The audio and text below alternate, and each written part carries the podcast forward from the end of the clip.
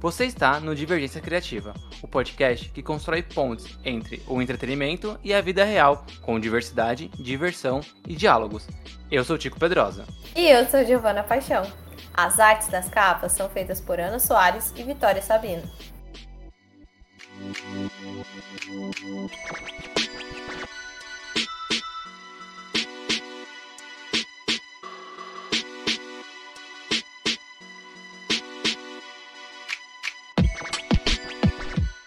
Homem-Aranha Sem Volta para Casa foi o filme que levou novamente muita gente, mas muita gente pro cinema.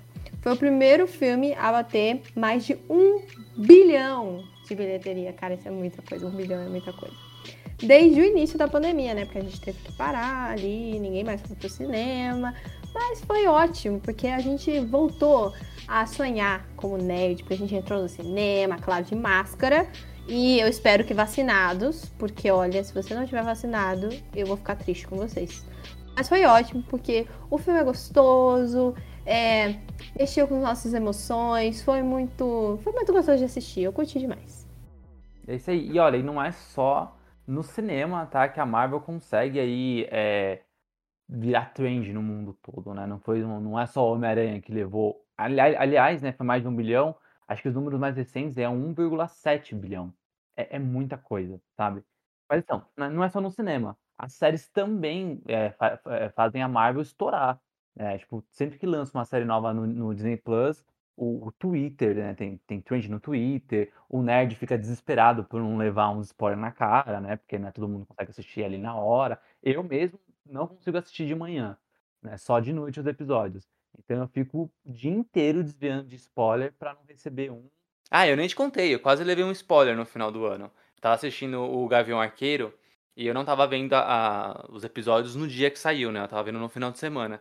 E aí na quarta-feira, assim, no dia que saiu, acho que o penúltimo episódio, e apareceu um personagem lá que eles resgataram da, de uma das séries da Netflix. É, um meio de comunicação colocou na capa assim do post, sabe? Ah, é, aconteceu, sabe? é, fulano de tal aparece na série. Logo na cara, assim, eu parei de seguir na hora o local. Foi chato pra caramba. Faz muito tempo que eu não tomo, então eu tô muito feliz. Mas assim, a Marvel, ela tá assim, a, a milhão. Ela tá cada vez mais lançando coisas. Só pra você ter uma ideia, em 2022, tá programado três filmes, três séries e pelo menos ali uns dois especiais de feriado, né? Porque tem essa, tem essa cultura do feriado, né? De Natal, do Halloween. Então vai ter dois especiais ali. Tirando esses que já, eu já falei aí, que são três, três, dois. Tem mais um filme que foi adiado aí algumas vezes, mas dizem que vai chegar esse ano, que é da Marvel, meio que entre aspas, assim, porque é da, produzido pela Sony, mas o personagem é da Marvel, que é o Morbius. Então a gente bota fé que vai chegar.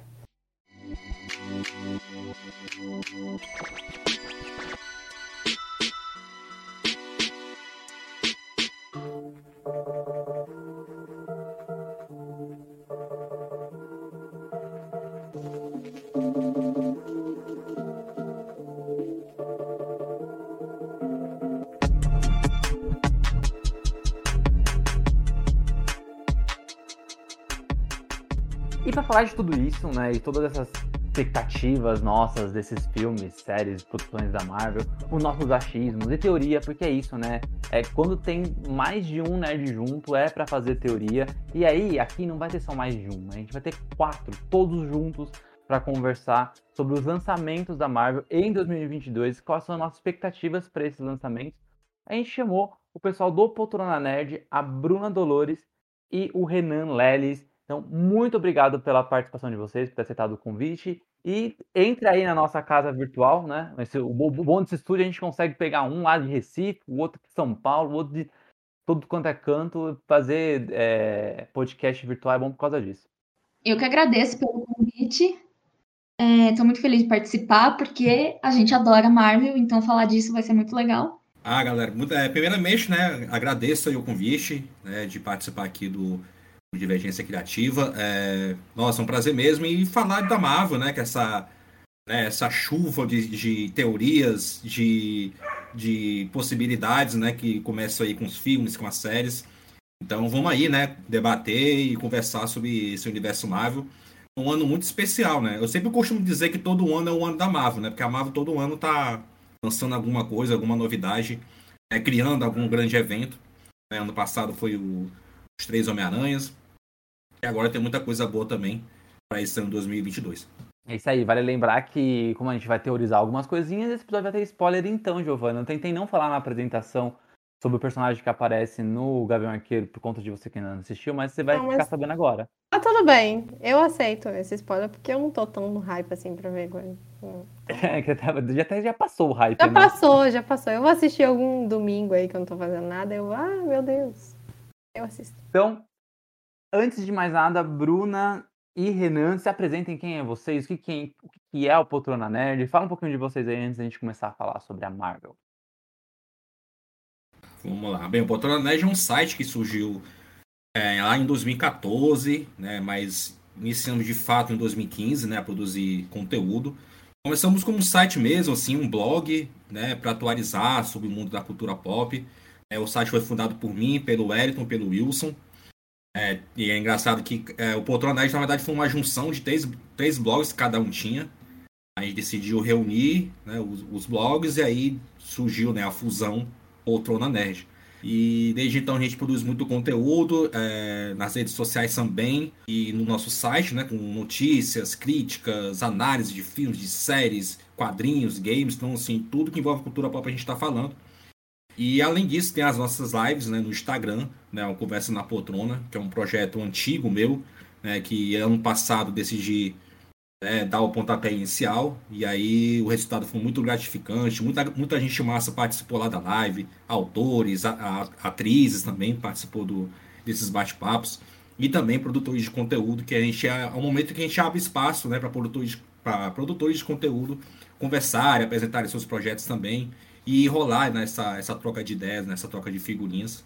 E a gente está muito satisfeito. E a Bruna, né, que está aqui comigo, ela é uma, tem uma história bem legal dela, né, aproveitando aqui o espaço. Ela começou como uma redatora e hoje ela faz parte do, do site, né, uma administradora. Houve uma mudança né, na administração do site.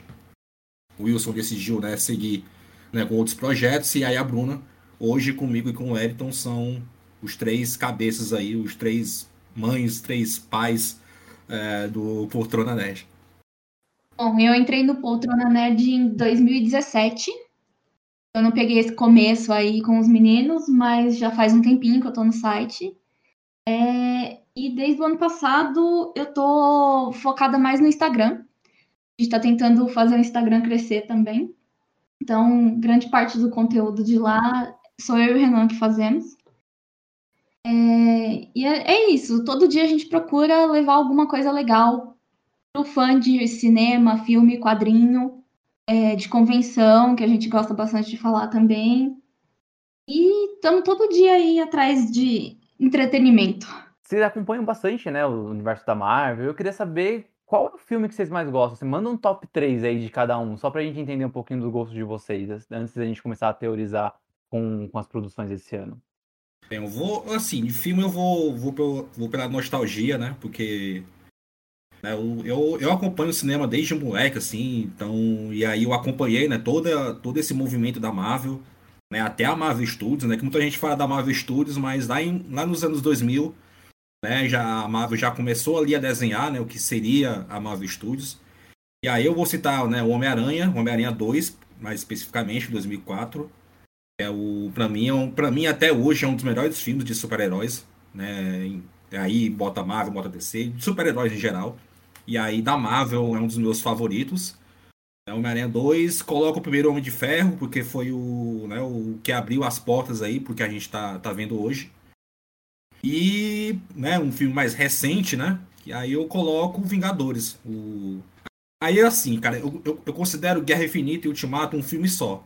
Então, pra mim, Vingadores, aí Guerra Infinita barra Ultimato. Pra mim, esses três filmes, assim, são os mais importantes. Pra mim, como fã da Marvel e, e enfim, como fã nerd que eu sou. Ah, o meu top 3 Marvel é o primeiro filme do Homem-Aranha, do Tobey Maguire, porque acho que foi o primeiro filme assim do universo nerd que eu fui assistir no cinema, que foi aquela empolgação e aquela dificuldade para conseguir um lugar no cinema, porque naquela época nem existia lugar marcado. É, e foi assim muito emocionante. A série do Demolidor, que eu gosto muito. E Capitão América, o Soldado Invernal. Acho que esses são meus três favoritos da Marvel. Já que a Bruna citou o Demolidor, o que você achou do Rei do Crime em, em Gavião Arqueiro e do Demolidor no, no Homem-Aranha? Eles trazerem, né, do MCU, trazer esses personagens da Netflix pra, pra, pra dentro agora? Ah, eu acho bem legal porque é uma forma de continuar é, um negócio que a Netflix fez muito bem. A série do Demolidor foi muito boa e a maioria dos fãs queria que continuasse, mas por questões de contrato, enfim, não, não vai mais ter temporadas novas do Demolidor na Netflix. Então, levar esses personagens pro universo cinematográfico Marvel, eu achei, assim, bem legal. A participação do, do Matt Murdock no filme do Homem-Aranha, acho que foi só aquele fanservice, assim, pra todo mundo gritar no cinema, porque não levou a nada, na verdade, né? Ele apareceu ali e pronto, acabou. E do Rei do Crime foi mais ou menos a mesma coisa, um pouquinho de fanservice, mas foi legal. Eu gostei, assim, de ter visto. Inclusive, a, a série do Gavião Arqueiro foi uma das que foi menos comentada, assim. A galera não curtiu muito, mas eu achei muito divertida a série e acho que vale a pena ver. Só Giovana Paixão. É, eu acho que eu tô sentindo a pressão aqui. Eu acho que talvez o domingo que eu vou assistir vai ser esse mesmo. Bom, como a gente gosta de lista e a gente é organizado como dá, às vezes, depende, porém depende, a gente, a gente vai comentar durante o episódio por data. Só que assim, tem umas coisas que não tem data. A Marvel também não facilita o nosso trabalho. Então a gente colocou ali na ordem que achou melhor. Estamos em fevereiro, mas em fevereiro não tem nada. Então, março Dia 30 de março, estreia Cavaleiro da Lua. Eu gosto desse, desse nome. E para mim já, já tem tudo para ser tudo, porque tem o Oscar Isaac, que eu sou muito, muito paga-pau dele, meu Deus. Cada, cada coisinha que ele faz, eu fico, ah, meu Deus, é ele, perfeito. Não sei vocês, mas eu tenho, não, muito cadelinha do Oscar Isaac. Eu sou assim com o Ethan Rock, então também tô animada. Quando começou a sair as séries da, do MCU no Disney Plus, né? A gente via que era basicamente ali um filme estendido, né? WandaVision era fechadinho, Capitão, o Capitão, ó, já, já, já adiantando o final da série, mas o Falcão e o Soldado Invernal também era fechado, é quase que uma ponte, né? Entre o terceiro filme do Capitão e o, e o quarto que já foi anunciado. Só o Loki ali que teve, que vai ter uma segunda temporada. O, o Gavião também, ele tem. Não sei se vai ter uma segunda, mas ele é basicamente uma ponte ali da série da Echo e de uma de, uma, de futuras participações da, da Kate Bishop. Então eu eu tô muito na dúvida ainda sobre como isso o Cavaleiro vai encaixar, assim. O que vocês acham que pode acontecer nessa série? O que pode trazer de novo? né? E se já que eles estão resgatando aí ah, os personagens da, Net, da Netflix, será que alguém vai aparecer? Será que cabe algum dos personagens da Netflix nessa série? O que vocês acham que vai rolar? Gente, você tocou num ponto muito importante, né? Que é essa questão, né, do, dos personagens, né, do que eles podem trazer de volta. Eu acho que o Cavaleiro da Lua representa esse lado mais urbano, né, da, da Marvel, que eles ainda não se aprofundaram, né? Eles tentaram fazer isso na Netflix, né, com os defensores, né, o Demolidor, Jessica Jones, Luke Cage, Punho de Ferro, né, só que né, não, não, foi muito bem recebido, né, apesar do Demolidor ter sido uma, uma, ótima série, mas eu acho que essa, essa tentativa deles entrarem aí nesse mundo mais urbano, já o Cavaleiro da Lua, né, ele fez parte de vários grupos, né, entre os Defensores, os Vingadores também, então é, eu acho que é, é, essa porta de entrada aí, inclusive, né, é a série que eu mais estou aguardando, eu e a Bruna, a gente praticamente todo dia fala dessa série, porque tem, além do Oscar Isaac, tem o Ethan Hawke, que é um, é um dos meus atores, meu e da Bruna, favoritos, assim. Né? Gostamos muito dele, ele vai estar tá na, na série. E tem essa questão também, né, bem triste, né, por conta do, do Gaspar Juliel, que eles vai, ele vai interpretar o Homem da Meia-Noite, que é uma espécie de antagonista, né, do Cavaleiro da Lua. E infelizmente, né, pouco, né, antes, né, mais de um mês de, de para chegar à série, ele acabou sofrendo um acidente, né, de, de esqui faleceu. Então a gente não sabe como é que tá essa situação, se ele já gravou toda a parte dele ou não. Acredito que ele já gravou a parte dele, mas tem esse lado aí também um pouco triste da, dessa situação, né? Dessa tragédia que aconteceu com, com o Gaspar. Sim, sim. Sim, pra quem não sabe, ele foi o ator que fez o Hannibal jovem, né? No, no Hannibal Origem do Mal. Muito triste também. Eu acredito que já tenha gravado, né? Porque pra série estrear agora em março, eu acho que, que ela já deve estar tá pronta já. Né? Mas é, é, é, é ruim pelo fato de, obviamente, a, a morte é, é, já é ruim por si só, né? Mas se for um, um personagem que, que, que vai ficar mais tempo, né? É, infelizmente o ator não, não continua por uma, por uma maneira trágica, né? Isso, isso é bem chato, assim, de acontecer. A gente perde, né, um ator de uma forma tão trágica, assim, sempre fica sentido, né? Eu não... Eu sempre, quando tem essas notícias de, tipo, ah, acidente e tal, ainda mais com um ator jovem, eu sempre fico muito, muito... É... Não, é não é chocada a palavra certa, mas eu fico muito, sabe, bem, tipo, poxa vida, sabe? tá aí, né? As coisas acontecem. Tá? A gente acha que esses contratos gigantescos que o pessoal faz, a gente vai ver esses atores para sempre fazendo os personagens, né? Infelizmente não é assim. Não, e o mais louco foi que eu tava conversando com a Bruna, assim, dias antes de, de acontecer o acidente. Poxa, Bruna, olha esse elenco, Oscar, Oscar Isaac, o Ethan Hawke, o Gaspar Liel, olha esse elenco. Poxa, para mim já é uma das melhores séries, assim, tem um dos melhores elencos né, em séries assim da Marvel, né? Que são três atores assim gabaritados. E aí a gente, né, a gente empolgado e a Bruna, né, Bruna? E aí dias depois assim, eu até eu que informei a Bruna, né, da, da morte dele. Ó, Bruna que aconteceu, é, mandei para ela o link ela não, não, não acredito. E nossa, foi bem triste, né? Então, eu confesso que eu não conheço o personagem. É, para mim vai ser novidade. Mas por conta do elenco, e do, do teaser, trailer que saiu até agora, eu tô bem animada, assim. Parece que vai ser boa. É, meu único medo é de, por ser no Disney Plus, de não ser tão adulta quanto poderia ser. Mas pelo trailer não, vai, não parece que vai ser uma coisa assim tão leve quanto outras produções que estão lá. Acho que vai ser bem boa. Expectativa alta. Eu ia comentar isso. Eu, eu achei o, o, o teaser, né? Que acho que foi um teaser, né? Achei ele bem pesado, escuro e, e socos e lutas. E aí eu falei, meu Deus, o que, que é isso? Eu também não conheço muita coisa sobre o personagem, mas eu criei expectativas pelo elenco. Eu acho que tá todo mundo meio assim. Eu, eu, acho que a Marvel sabe mentir em trailer, né? Eu lembro que na época teve, sei lá, o trailer do Thor do Mundo Sombrio, sabe? Eu achei que ia ser o filme mais sombrio da Marvel. você, você, vai ver. Mas... Também esse título, né? Não. não e o, e o trailer era muito tenso, né? E você vai ver o filme e você fala, não, pera, cadê? Então eu acho que a Marvel sabe é. dar uma mentidinha, assim. É igual tipo o Ragnarok, né? Ragnarok é o fim do, de Asgard e é um dos filmes mais engraçados, assim, da, da Marvel. O Taika Waititi lá. Mas, assim, o Cavaleiro da Lua, ele é um personagem bem, bem sombrio, assim, bem sério. Então, é, isso, isso que a Bruna citou e vocês também citaram, né, é, é, a, é a minha grande dúvida, assim, como é que eles vão adaptar esse, esse personagem pro Disney Plus, né? Que vale mencionar, o Disney Plus é um serviço de streaming para a família, né? Para o público de todas as idades. Então, na teoria, assim, na teoria, o Cavaleiro da Lua se encaixaria mais no Star Plus, né? Que é o, é o streaming para os adultos.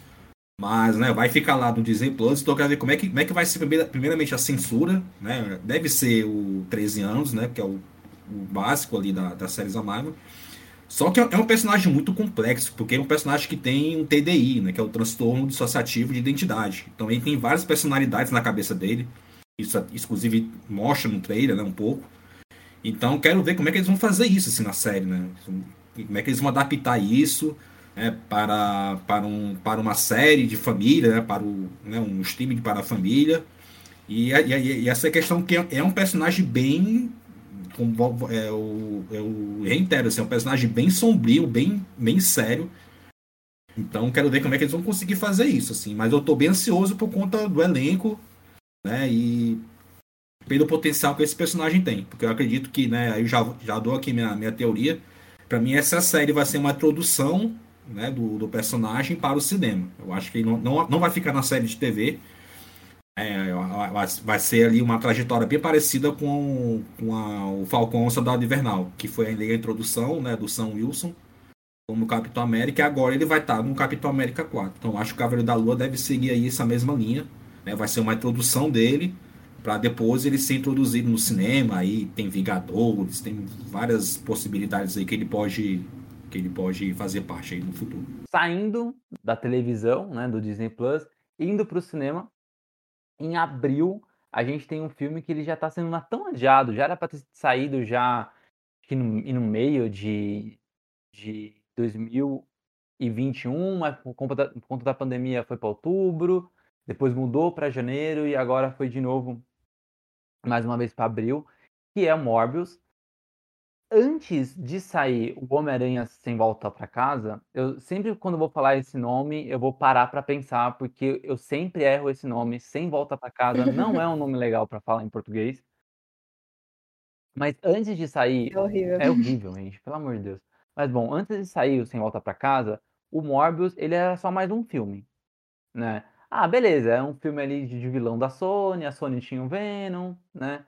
Só que aí, conforme foi chegando perto do, do, do Sem Volta para Casa, a gente teve a cena pós-crédito do Venom, que ele foi inserido no universo Marvel para ser, em aspas, desinserido né, na, na cena pós-crédito do Homem-Aranha. Mas o Morbius também já tinha outras questões, de tipo, ah, tinha o pôster do, do Homem-Aranha do Tobey Maguire, né, um cartaz de fundo, tinha a Oscorp num, num prédio muito similar ao Homem-Aranha do Andrew Garfield, né, do universo do Andrew Garfield. Tem um abutre do, do MCU, que é o Michael Keaton no trailer. Então, era um trailer que misturava tudo. Tinha tudo isso de, de elementos de todos os filmes do Homem-Aranha. E aí vem o Sem Volta para Casa e faz essa brincadeira com, com os universos do Homem-Aranha, né? Cinco vilões antigos, uns três Homem-Aranhas estão juntos. E aí Morbius acaba ganhando uma relevância ele foi jogado para abril. Muitos estão dizendo que ele foi jogado para abril porque o Andrew Garfield vai gravar uma cena pós-crédito ou uma pequena participação que vai embolar mais ali o meio de campo. Olha, eu gosto do Jared Leto, né, como ator, e queria muito ver esse filme por causa dele, mas ao mesmo tempo não sei se eu quero ver o Morbius no cinema sozinho. E tenho muita dúvida do que pode acontecer, porque o trailer aparece várias, vários elementos que me deixam muito confuso. O que vocês acham que vão acontecer aí nesse, nesse novo filme da Sony, né? Agora que a Sony e a Marvel estão ali mais próximas, né? Antes estava meio distante, mas agora estão com um contratinho, parece que ali mais, mais próximo, para ficar brincando mais com esses multiversos. Eu confesso que eu não tô muito empolgada pro Morbius, porque eu tô achando que vai ser meio que na mesma vibe do Venom, que eu não gostei nada. Então eu não tô muito por dentro desse filme. Não sei se eles vão já misturar tanto com o Homem-Aranha assim. Não sei se, o Andrew vai estar, porque o Andrew ele mentiu por dois anos se ele estaria no, sem volta para casa, então qualquer coisa que ele fala. Dá pra desconfiar, né? Não dá pra acreditar. Dá pra desconfiar. É, não sei se, se esse adiamento foi para adicionar alguma coisa ou se é porque eles estão achando que não vai ser tão sucesso assim e tá jogando para quando der o filme. Porque realmente já, já mudou de data quase uma dezena de vezes, né? Não sei se nem eles estão botando muita fé nesse filme. Ah, eu fico com a Bruna, assim. Eu acho que eles estão empurrando aí, primeiramente, né? A gente não pode deixar, é, deixar de citar a questão da, da, da pandemia, né? Da, da variante. Né? Primeiramente, né, o Morbius foi adiado por conta da pandemia, né, na alta da pandemia. Né, aí foi sendo empurrado, né, e ia ser lançado agora em janeiro, né. Inclusive, né, nesse momento agora que a gente está gravando, o filme já, já teria estreado, mas, né, foi empurrado novamente por conta da variante, né, Omicron. E aí agora foi empurrado aí para abril e aí, para mim, assim, ele tem, tem essas duas questões. Tem a questão da pandemia, tem a questão também deles estarem vendo aí uma, um mês que vai ser um, mais tranquilo em termos de lançamentos, assim, porque esse início de ano, assim, vai ter muito filme, é, filme né, com possibilidade de grandes de bilheteria, então acho que eles estão com um pouco de receio. Então acho que eles vão empurrar para abril também por, por essa questão. Mas assim, é, com relação ao filme, eu gosto do Mobius, assim, eu, eu acho um personagem bem legal, assim, eu cresci lendo as histórias dele. Inclusive a Panini lançou um encadenado dele muito legal, que conta, que inclusive é, é a, a adaptação para esse filme, que conta a origem do, do Morbius. Eu achei legal que o filme ele tá seguindo ali um pouco dessa origem dele no, nos quadrinhos. É, eu gosto muito do Jared Leto, né? Assim, sou fã dele como ator, sou fã dele também como cantor. Né? Inclusive já conheci ele pessoalmente, assim, um cara bem bem estranho, por assim dizer, assim. Ele realmente parece um vampiro. Ele realmente parece um vampiro, assim. Quando encontrei ele no, no, no backstage do show do Tony Chumazo, no Rio de Janeiro. E aí a gente conversou pouco ali, né? Porque é aquela coisa ali do tempo, né? Pra tirar... Pra pegar autógrafo e tal, tirar foto. E aí ele tem... Ele autografou meu post e tudo mais. Tudo, e a gente conversou ali um pouco. Ele, assim, é um cara bem... Bem, bem excêntrico, assim, por assim dizer. E para mim combina muito bem com o personagem, assim. Eu, eu, eu acho que ele vai, ele vai entregar um, um uma boa atuação. É que ele, ele, ele, assim, né? Quando ele, quando ele tem um, uma boa direção, um bom roteiro em mãos, ele, ele manda bem. Né? E aí, quando deixa ele despirocar, como aconteceu lá com o Coringa, a Casa Gucci também, aí ele faz aquelas loucuras dele. Então, tem, tem isso também, né? Com, é, pelo que o trailer mostra, ele tá ali sendo bem controlado, né? Sendo bem, bem dirigido. Então dá, dá a entender que ele vai seguir um pouco a linha do Mobius do, dos quadrinhos. Mas é uma incógnita, porque é um filme da Sony, né? Não é um filme da Marvel Studios. Se fosse o um filme da Marvel Studios, eu estaria um pouco mais tranquilo assim, em relação à, à, adaptação. Mas vamos ver, né? Como é que vai ser, como é que vai. Que, né, tá essas, essas teorias que vai ter o Toby, que vai ter o Andrew Garfield, né? Que eles vão realmente é, abordar essa questão do, do multiverso, vão explorar. Eu até achava né, que a cena pós-crédito que aparece lá o Venom fosse ele aparecendo, né? Porque faria mais sentido, né? Porque é o, é o próximo filme da Sony. Né? O, o Venom foi lançado antes do Sem Volta para Casa. Então achei que ele que fosse aparecer. Né? E aí teve aquele aquela quebra ali de, de expectativa quando apareceu o Venom. Mas vamos ver como é que vai, como é que vai ser. Eu tô animado para ver por conta do personagem, por conta do ator. Mas, assim, é um tipo de, tipo, tipo de filme, assim, para quem tá nos escutando, assim, que vai com uma expectativa um pouco baixa. Vai achando que vai ser um filme da Marvel Studios. Porque se, porque senão realmente você vai se decepcionar, porque a Sony, né, assim, né, vem. Não vem agradando muito quando, a, quando ela faz uma adaptação dela, assim, de um, e o personagem da Marvel, né? Vija aí o Venom, Tempo de Carnificina, que para mim é um dos piores filmes da, da história. Meu Deus do céu. É, eu, eu evito falar o nome desse filme, mas enfim. Nossa, o Tico agora está devastado porque é o filme favorito do Tico. Não, não é favorito. mas eu, eu, não acho ele tão ruim assim. Tô brincando. mas, cara, depois que você falou que vai estrear dia 1 de abril, eu fiquei um pé atrás de que. Dia da mentira, hein? Realmente é, que vai realmente estrear, porque seria incrível se falasse que ia estrear, aí você vai lá no cinema e fala, tipo, April Fools, 1 de abril. Imagina. Eu não perdi, eu não ia perder essa piada. Se eu fosse produtora desse filme, ó, esse filme ia estrear assim. E aí, tipo, ia ficar, fechar toda, a, ia ficar tudo preto, a pessoa ia ficar indo embora, aí ia começar um filme, sabe? Uma pegadinha dupla. Mas eu gosto de Jared Leto também, infelizmente, porque ele é um desgraçado. E ele, ele, ele faz isso com a gente. Ele entrega um filme muito bom, aí você fica, meu Deus, Jared Leto. Aí você vai assistir outro filme e você fala, meu Deus, Jared Leto, por que, você faz isso? E aí eu, eu, fico um pouco receosa é, de, de criar expectativa, então não vou criar. Eu tô aqui, só vi o trailerzinho lá, e é isso que eu vou ficar sabendo até o dia de assistir, porque eu não, não tô muito afim de, de quebrar a minha cara. Mas eu acho que é um personagem interessante, eu acho que o, os, os vampiros, ele é um vampiro, né? Essa é, pra, é, essa Isso. categoria que ele é? Então tá. eu acho que os vampiros estão precisando de uma representatividade melhor no cinema, talvez o Morbius seja essa salvação, porque... A última grande brilhava, né? Então, é, e agora é o Batman, entendeu? Então, a gente precisa de uma representação aí do, dos vampiros. Verdade, uma redenção aí. É, é engraçado. Março, março tem um morcego e abril tem um vampiro.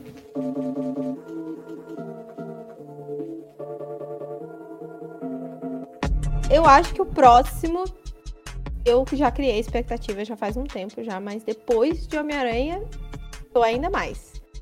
E vai estrear dia 5 de maio, que é Doutor Estranho, no Multiverso da Loucura.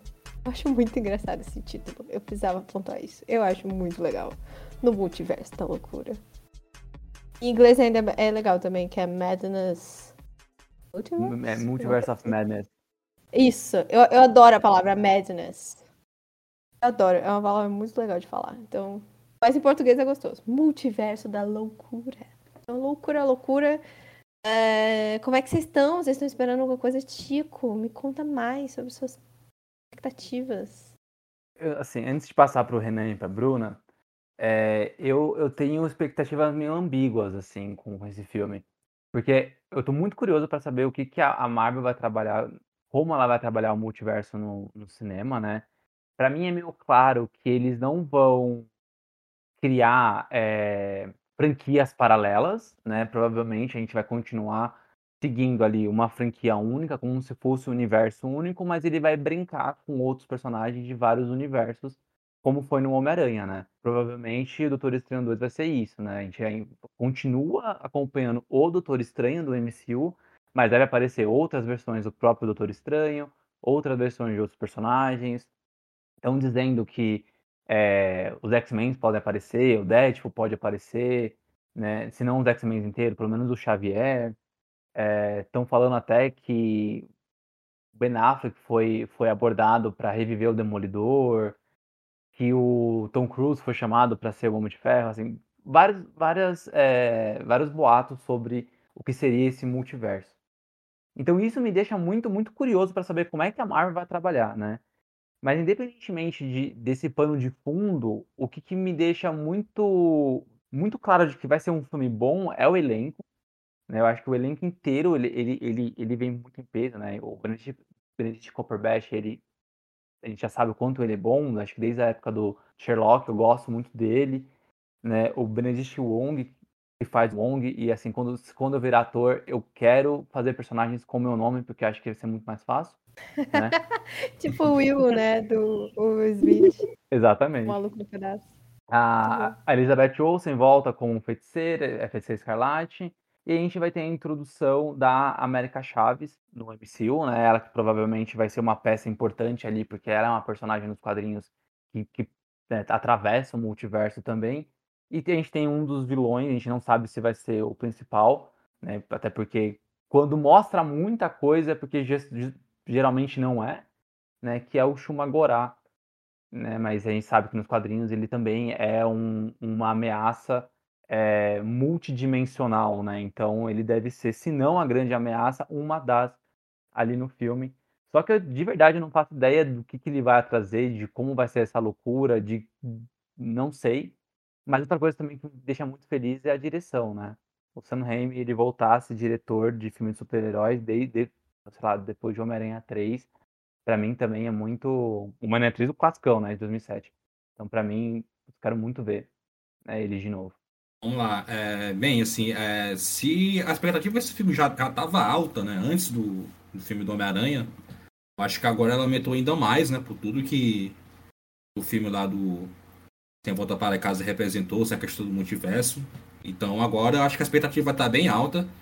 E eu acho que esses próximos meses aí, eu acho que a Marvel vai assim fazer uma publicidade bem, bem agressiva, até brincando com essa questão de, da, das possibilidades aí que estão levantando, né, que vão aparecer personagens de, de, de, universos diferentes, como por exemplo Tom Cruise, né, que seria o Homem de Ferro da Cientologia, né, do, desse universo, enfim. É, e, e, a questão do Ben Affleck, e, e também vazou uma possível foto do do Patrick Stewart como professor Xavier. Então tem essa, essas possibilidades aí que ele que, né, que então, ainda né, são rumores, mas eu acho que vai ser um filme aí bem importante. Eu acho que ele vai aí abrir portas para muitas muitas possibilidades, né? Eu sempre falo possibilidades porque é uma palavra que o Kevin Feige fala muito, né? Desde quando ele começou com o universo Marvel. Eu lembro de um painel da Comic Con que ele fala, né, que a Marvel Studios, né, os filmes da Marvel Studios têm inúmeras possibilidades. Ele até fala, eu posso seguir por esse caminho aqui, posso seguir por outro, porque a gente está deixando essas, esses caminhos abertos para seguir. Então acho que é isso, sim. É, é, um filme que deve aí abrir novas possibilidades, novos rumos para alguns personagens. E aí, no caso, dependendo de como vai ser a recepção ou não, eles vão, vão seguir em frente. Mas eu tô bem curioso para essa questão, cara. Pô, será que o Tom Cruise vai aparecer mesmo como de Ferro? Porque, poxa, que ele, ele, ele seria o Homem de Ferro no, no MCU, né? Pra quem não sabe, ele foi o primeiro ator, entre aspas, escalado, porque ele recebeu o roteiro do, do Homem de Ferro lá de 2008, e ele gostou do roteiro. Só que ele tava com receio por conta, né, que naquela época filmes de super-herói ainda não eram uma não tinham um grande, né, é, cartaz como tem hoje, né? Naquela época tinha só o Batman do, do Nolan, mas a Marvel não tinha muitos filmes. Então ele ficou meio com receio e aí ele decidiu não fazer e aí mudou a direção, entrou o John Favreau. E aí ele decidiu chamar o Robert Downey Jr., mas seria o Tom Cruise o Homem de Ferro desse, desse MCU aí.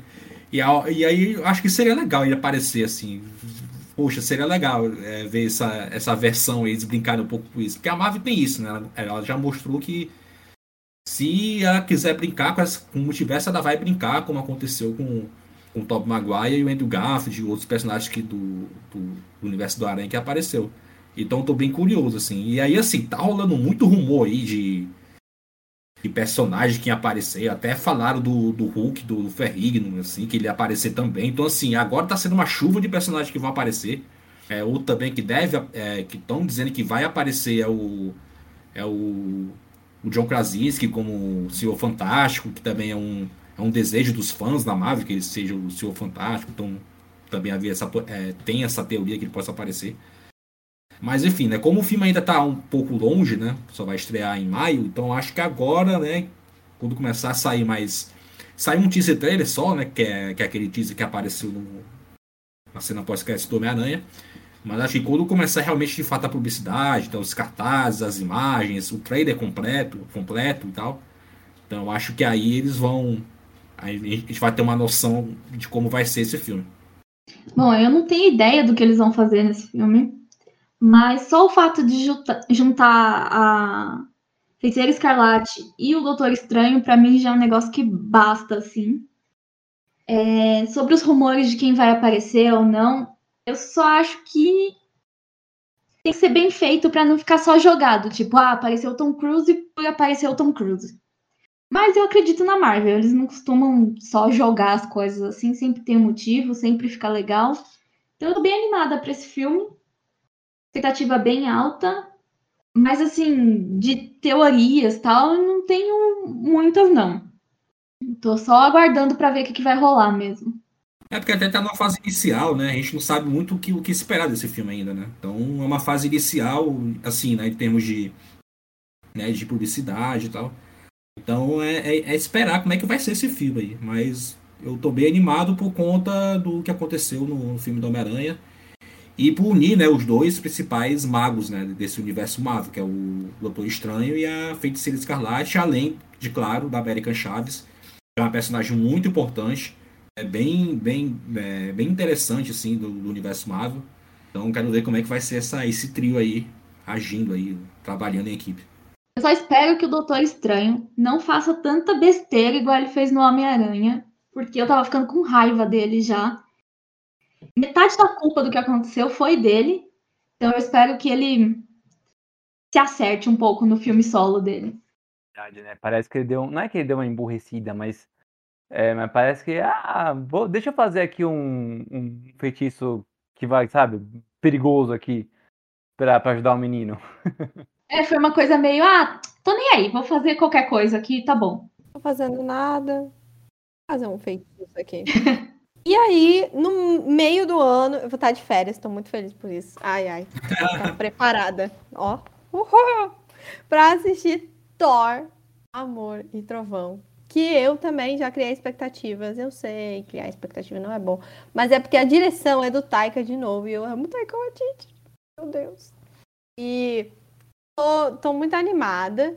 Tem toda a questão da, dos Guardiões, né? Que, que meio que não, não resolveu no, no, ultimato. Então, eu tô, eu tô mega, mega ansiosa. O Thor, é, o, o Chris Hemsworth, é um nome muito bonito, inclusive. Deixar registrado aqui, caso o Chris um dia escute o nosso podcast, queria dizer que seu sobrenome é muito bonito. Ele também é, não é só sobrenome, não. Não, ele também, mas isso ele sabe, né? Isso é, ele olha no espelho todos os dias e ele tem essa contestação. ai, ai. Mas eu adoro essa fase do Thor, que ele é divertido, sabe? O Tico comentou já no, no, episódio sobre o mundo sombrio, que ele é mais sério. Uh, uh, e aí, no Ragnarok, ele é um pouco mais divertido. E eu espero muito que ele continue assim aqui, porque é sensacional. Tiraram o melhor do, do Chris, Chris Hemsworth, então eu, eu espero que continue. A Tessa Thompson, amor da minha vida. E esses são os meus comentários, então agora vocês ficam livres para comentar de vocês. Eu confesso que eu já sou o contrário de você. Eu não curti muito o que o Taika fez com o Thor em Ragnarok. Eu não gosto do Thor palhacinho. Mas Christian Bale vai estar no filme, ótimo ator. E a Natalie Portman de volta. Então tá rolando uma certa expectativa por aqui. Eu só espero que ele não esteja tão palhacinho igual no, no Ragnarok, só isso. Finalmente, né? Isso é uma coisa que, também legal. Finalmente, a Natalie Portman, né? Porque é, anunciaram. Nossa, quando foi que anunciaram que ela ia ser no, nova Thor? Ah, uns dois, uns dois anos. Foi a última Comic Con com o público, eu acho. É, então. Finalmente, finalmente vamos ver isso. Ao vivo em cores. Nas primeiramente, eu, eu gosto de frisar né, o título desse filme que eu amo, Amor e Trovão. Parece título de novela mexicana. Né? Já adorei, já adorei. Já adorei. Assim, eu, eu tava com medo deles não traduzirem, né? Deles deixarem Love and Thunder, porque, né? Na, por exemplo, né, o, os Caça-Fantasmas agora é Ghostbusters, né? Eles mudaram, né? Deixaram em inglês. Não é mais Caça-Fantasma, é Ghostbusters. Ghostbusters. Então achei que eles fossem deixar o título em inglês mesmo. Pra evitar, né, esse título assim, né, mexicano, novela mexicana. Mas que bom que eles traduziram, né? Vai ser Thor, Amor e Trovão. E sabe o que parece também, Renan? Ah. Sabe, teve uma, uma, uma arte conceitual que mostrou Thor com roupa é, normal, assim, tipo casual, né? Sim, é uma jaquetinha sim, sim. com a manga cortadinha sim. e ele com rabo de cavalo. Cara, é muito capa de CD de heavy metal dos anos 80, sabe? Sim, sim. E assim, isso, isso é bem Taika Waititi. Eu acho que esse, esse, título, assim, Thor, Amor e Trovão, é bem Taika Waititi, né? Essa questão dele né, ser bem parecido com James Gunn, né? essa questão dele é, saber é, zoar e tal, mas, ao mesmo tempo se preocupar com a história. Né? Assim, eu discordo um pouco da Bruna, assim, eu acho Thor Ragnarok um filme sensacional, assim. E eu acho que tem ali a dose de humor, mas ao mesmo tempo tem a questão mesmo né, do, do fim de Asgard, né? O final do filme ele é bem Assim, o filme em si, né? Praticamente todo mundo morre, né? Só, só o Thor e o Loki que sobrevive ali de Asgard. E aí o final do filme ainda tem a, a chegada do Thanos, né? Na cena pós-créditos. Então, assim, é um filme que tem ali a dose de humor, mas, por outro lado, ali é um filme bem pesado, porque muita gente morre na, na naquele filme. Então, eu acho que esse filme vai ter essa mesma pegada, vai ter um, é, aquele humor característico do Taika Waititi, aquelas piadas bem rápidas e tudo mais. E aí o Chris Hemsworth é esse ator muito carismático que, que tem essa, essa, esse humor dele característico. E o Taika soube aproveitar isso dele.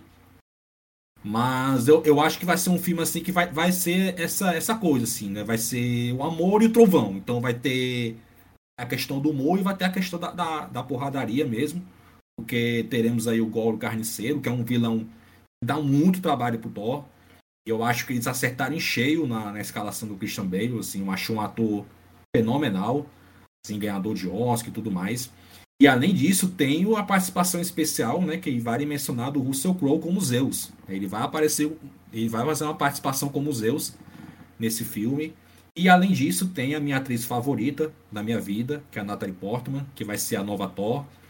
Então acho que vai ter aí essa essa questão de empoderamento feminino, que é algo que o Kevin Feige sempre frisou que ia ter na, na fase 4. Né? Ele ia ter mais protagonistas femininas, mais personagens explorando a questão da diversidade, né, como aconteceu, por exemplo, recente agora no Eternos. Então acho que vai ter isso e vai ter também os Guardiões da Galáxia, né? Ou os Argagiantes da, da Galáxia, como o Thor lá falou no final do, do Ultimato. Então vai ser essa mistura aí, vai ser ação, humor e vai ter uma, uma pitada de drama também, por conta do que pode acontecer aí. Então é um filme que eu tô bem curioso para assistir, é um, e dos filmes assim da Marvel que eu mais estou empolgado por conta do, do Taika, que eu sou muito fã, e por conta da, dos personagens que vão aparecer.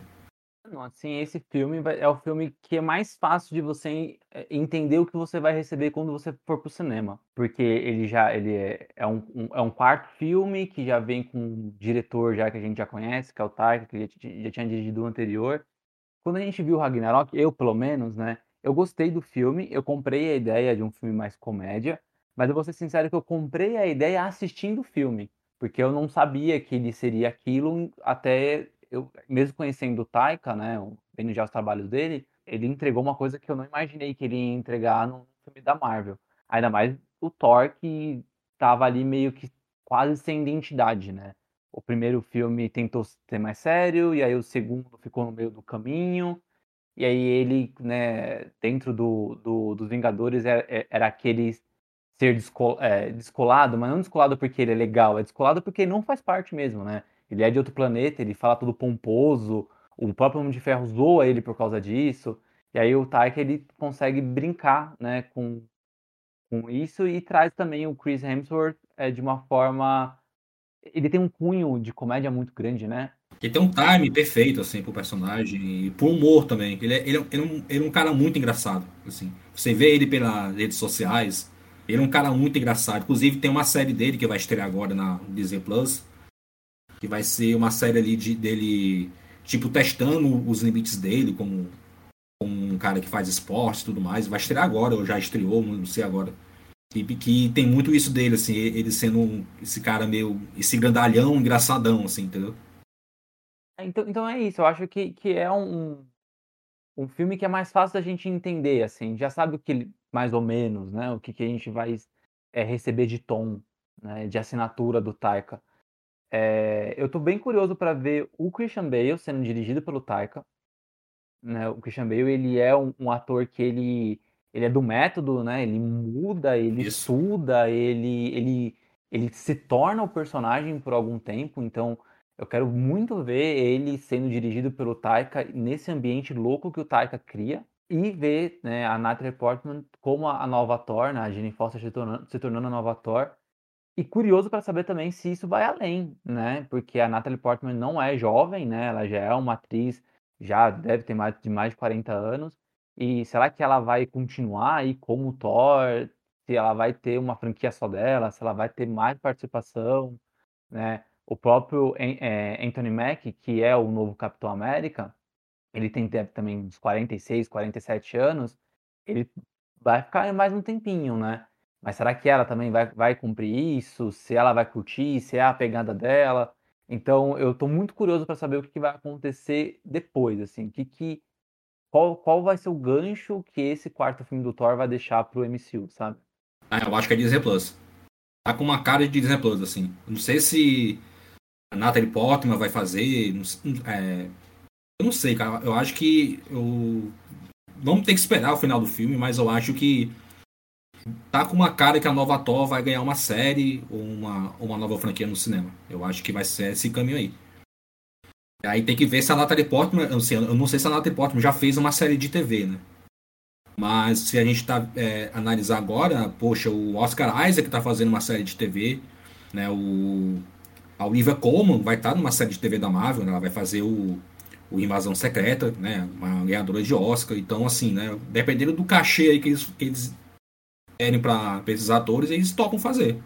Então, eu acho que tem uma, eu acho que vai, vai abrir essas portas aí para nova Thor, ou no cinema ou numa série, numa minissérie no Disney Plus.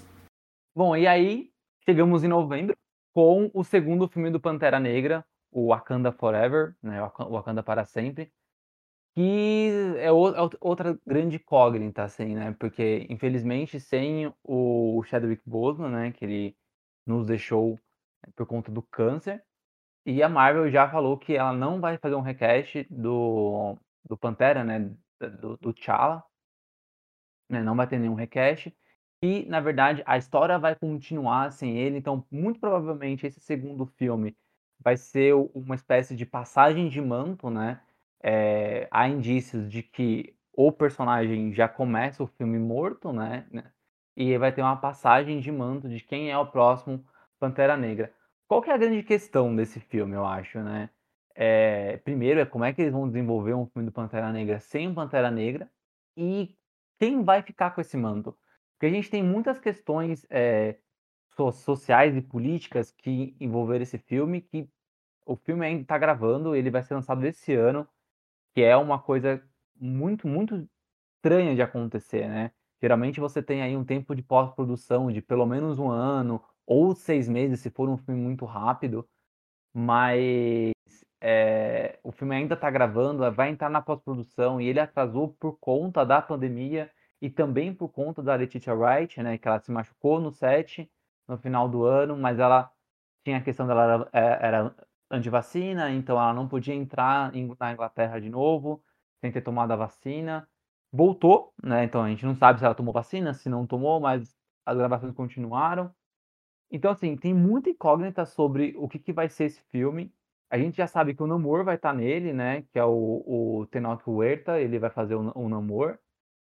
E que o Mimbaco, que é o Winston Duke, ele vai ter também uma, uma participação grande nesse filme. Sem contar que temos a Okoye, né, que para mim, assim, se eu fosse escolher alguém para ter o manto do Pantera Negra, eu não seguiria os quadrinhos, eu não colocaria a Letitia Wright, né, a Suri, como a nova Pantera, eu colocava a Okoye, que ela é bem mais badass. Né? Mesmo a, a Okoye não participando das séries, quando as Dora Milaje apareceram ali em Falcão Cidade Invernal, eu falei, não, é isso. Dora Milaje tem que ser o novo capitão, a Dora Milaje tem que ser no Pantera Negra, bota a Dora Milaje tudo, cada um ali pega o um manto de um, de um, personagem novo dos Vingadores e faz um Vingadores só com Dora Milaje. Estou de acordo. Então é isso. Não é? Eu, eu, eu acho que sim. Então, é, esse filme, para mim, assim, acho que ele é a grande incógnita do ano, assim, como vai ser. Sem contar que a gente vai ter a introdução da Riri Williams, né, que é a Coração de Ferro, aí é o legado do Homem de Ferro. Vai ter até uma série no Disney Plus, ano que vem, talvez, ou 2024. Então, tem muita coisa acontecendo nesse filme. Muita coisa, assim, e eu não faço ideia do que esperar dele. E nem se ele vai sair mesmo em novembro, né? Ainda, ainda tá sendo gravado. Nossa, esse é o filme que eu e a Bruna mais estamos conversando, assim, diariamente, assim. Porque a gente não. Porque toda hora surge uma notícia, né? Atrasou, é, fulana não se machucou, fulano não vai tomar vacina e o fulano agora ganhou uma participação maior. Então a gente já tá meio que delineando aí o que, é que pode acontecer. Né, Bruna? É, então, é óbvio, acho que todo mundo pensou que a Shuri seria a nova Pantera. E aí começou toda essa polêmica da, da Letícia. E agora ela voltou da lesão e passou alguns dias a Lupita Nyong'o testou positivo para Covid e parou de novo. Então eu tô duvidando de que vai sair na data prevista esse filme. E essa semana saiu a notícia que o Winston Duke também vai ter uma participação maior. Nas nossas conversas a gente está apostando que assim pode ser que esse manto passe para ele. E a Shuri seja deixado de lado por conta da, das polêmicas da atriz mesmo, porque a personagem é muito legal e eu acredito que os fãs queriam que ela fosse a próxima Pantera, mas por as questões, acho que não vai rolar. É isso aí. Já que está sendo gravado no podcast, assim, o que eu e a Bruna apostamos que vai acontecer, né? Por conta de tudo que tá que foi comentado, essa questão da, da atriz se recusar a tomar vacina, que isso gerou um, um grande mal-estar né, no, na, na, produção, no elenco também. Né, eles não aceitaram isso de boa. Principalmente o Kevin Feige. Para quem conhece o Kevin Feige, ele é um cara bem rígido nesse, em questões de comportamento. É, se tiver que mandar ator embora, ele manda. É só lembrar, né? O, o, Edward Norton, quando ele fez o Hulk, que ele começou a, a, querer, a querer mexer em muita coisa ali que ele não deveria mexer, dar pitaco em muita coisa que não deveria dar, e o Kevin Feige demitiu ele contratou o Mike Ruffalo. E o Terrence Howard, que fez o, o James Rhodes no primeiro Homem de Ferro, que ele pediu um salário maior, Homem de Ferro 2, o Kevin Feige disse que não, não é assim, e mandou ele embora e chamou o, Don Cheadle para fazer o, o, James Rhodes. Então o Kevin Feige é um cara bem rígido. Então o que eu e a Bruna conversamos, assim, né? E é, e é o que deve acontecer, né? Segundo as nossas teorias, assim, é que a, a, a Shuri vai ser a Pantera Negra, né? No filme. E aí, por ela ter se, por, por ela ter, ter se machucado de uma forma grave, é porque ela tá participando da ação do filme. Então, se ela tá participando da ação do filme, teoricamente ela tá sendo ali uma protagonista. Então, a gente acredita que ela vai ser a, a nova Pantera Negra. E aí eu acho que no final do filme, né, vai ter uma, uma grande reviravolta. O Embaku vai assumir o manto. Por quê? Primeiramente que o Embaku disputou, né, no primeiro filme do Pantera Negra, ele disputou o trono de Wakanda junto com o T'Challa, ele perdeu. Né, o T'Challa acabou sendo eleito rei de Wakanda. E aí eu acho que vai ser isso, assim, ele vai, ele vai assumir por, conta dele ter, ter disputado já o trono e por conta da lealdade dele, né? Por conta. No primeiro filme ele ajuda o T'Challa, né, que tá ali dado como morto, ele ajuda o T'Challa a, a sobreviver depois que ele né, quase foi, foi morto pelo, pelo Killmonger. E no Guerra Infinita, né, naquela cena lá de Wakanda, que é fantástica, para mim, uma das grandes cenas do universo Marvel, aquela batalha lá de Wakanda, ele tá lá presente junto com o T'Challa. Então ele é um cara que ele tá sempre ali. Quando pedem ajuda dele, ele tá ali presente. É um cara que tem honra, é um cara que tem ali um perfil de, de rei, né? E, então eu acho que ele vai ser no, no, final do filme, vai ter essa virada aí, ele vai ser o, o, o, novo rei de Wakanda. E isso, né? Tudo aí, né? Leve disso por conta dessa, dessa notícia, né? Que ele ganhou, primeiramente ele ganhou um aumento de salário e por conta disso, né? Ele ganhou uma participação maior. Então, se ele ganhou um aumento, se ele ganhou uma participação maior, porque ele vai ter ali alguma coisa a ver com o Pantera Negra. Então eu acredito, né, eu e a Bruna acreditamos aí que ele vai ser o novo Pantera Negra no final do filme. Eu acho que vai ser aquela ou vai ser o final do filme ou vai ser aquela cena pós-crédito, assim, tipo a Shuri passando para ele, não, agora é, é, com você, eu quero ficar hum, é, sendo cientista mesmo e tal, e agora é com você, e aí deve ter essa surpresa aí. Então acho que isso é o que deve acontecer. E muito se deve a essa questão da, da, da atriz, né, a Letícia, por todas essas polêmicas aí que ela, que ela se envolveu e que gerou um mal-estar na produção da, do Pantera Negra. Eu acho que Pantera Negra vai ser um filme, apesar da gente ter falado já que é, Doutor Estranho é um filme complexo, eu acho que o desafio talvez de Pantera Negra seja até maior do que a complexidade ali do multiverso, porque eles têm muita coisa para fazer, né? Então, tem que primeiro falar que o Pantera Negra morreu e é isso aí, não temos mais Pantera Negra. Depois colocar um Pantera Negra novo, quem vai ser esse Pantera Negra? E aí apresenta um vilão novo, é... tem personagem nova, que é a... o Coração de Ferro, e a gente... E, e aí eu lembrei de um episódio, que agora eu não vou lembrar o, o número do episódio, mas eu tenho quase certeza que foi com o Daniel Miranda, 18. do Negro Geek. 18? Uhum a gente comentou sobre o Namor, né? Dele invadir o Wakanda, porque o Wakanda vai estar sem rei, então é o momento perfeito para uma invasão ao reino quando ele está fragilizado. E seria incrível. Eu ainda gosto muito disso, eu queria muito ver isso. E mas eu acho que é o filme mais complexo, porque tem muita coisa para resolver, tem muita coisa nova para mostrar e sei lá, muito complicada. Tipo, a Letícia, antivax, ridícula. Não, não aprovo. Nesse, nesse podcast, a gente é a favor da, da vacina, pelo amor de Jesus Cristo. Mas a gente adora a personagem, a Suri é, é incrível. E queria muito ver ela como Pantera, mas todos esses negócios de atraso e tudo mais é meio complicado. Adoraria ver a Okoye, né, como como Pantera também. Mas eu acho que ela não vai ser, porque ela já é uma Dora Milaje. Então, eu acho que não, ela não, não largaria o grupo dela para isso. Mas eu também gosto do Mbaku como Pantera Negra, porque eu acho que ele é um Pantera imponente, sabe? É uma coisa que talvez o, o T'Challa não fosse. T'Challa era um rapaz ali, sereno, ele é mais imponente. Seria legal ter esse, esse contraste, né? Ele tem um jeito de guerreiro mesmo, né? Cara grandão, fortão, assim. Eu acho que ele é uma boa escolha. Sim, sim, também curto. E aí tô com todo o meu coração aberto para Hihi, Hihi Williams, que eu acho muito bonitinho. É, a apresentação dela acho que vai ser legal.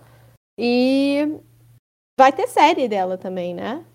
E estamos aí também com expectativas altas, porque o personagem dela é um personagem que carrega muito peso, né? Ela vai ser aí o Coração de Ferro, que é um. É um e a gente tá brincando com, com o cinema, que é um. O, o Homem de Ferro é um personagem super querido, né? Então, eu acho é, perigoso e, e ao mesmo tempo muito interessante. Tô curiosa pra, pra ver.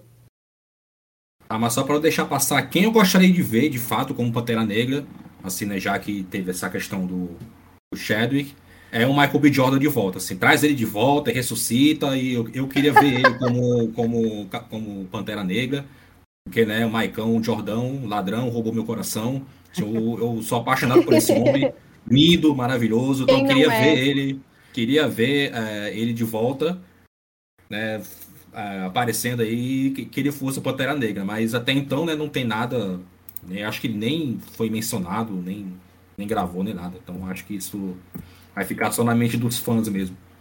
É, acho que muita gente queria ir, mas acho que não vai rolar, não. É, inclusive ele fez, ele fez teste para ser o Pantera Negra, né? Mas aí ele, ele acabou ficando com o papel do Killmonger. Mas ele seria, né? Fez o teste e tudo mais. Então, mas agora é que agora o Michael B. Jordan vai ser o Superman, né? Ah, é verdade, é o, é... o Valzoj, né? O Renan ele comentou sobre ah, os recastings né, que aconteceram ali com Hulk, com Máquina de Combate. Eu, eu não entendo por que, que a Letitia Wright não vai ter um recast, né? Eu acho que daria muito bem para tipo. Eu acho que é porque ela já gravou tudo que tinha pra gravar, e aí eu acho que se for fazer o recast, vai ter que chamar uma outra atriz, aí vai atrasar ainda mais.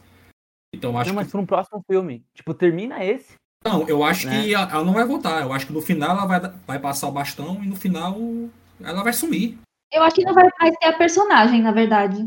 Vão contar ela. É, eu acho que ela, ou ela pode, ela pode até morrer no filme, não sei. Aí por isso que o Embaku assume.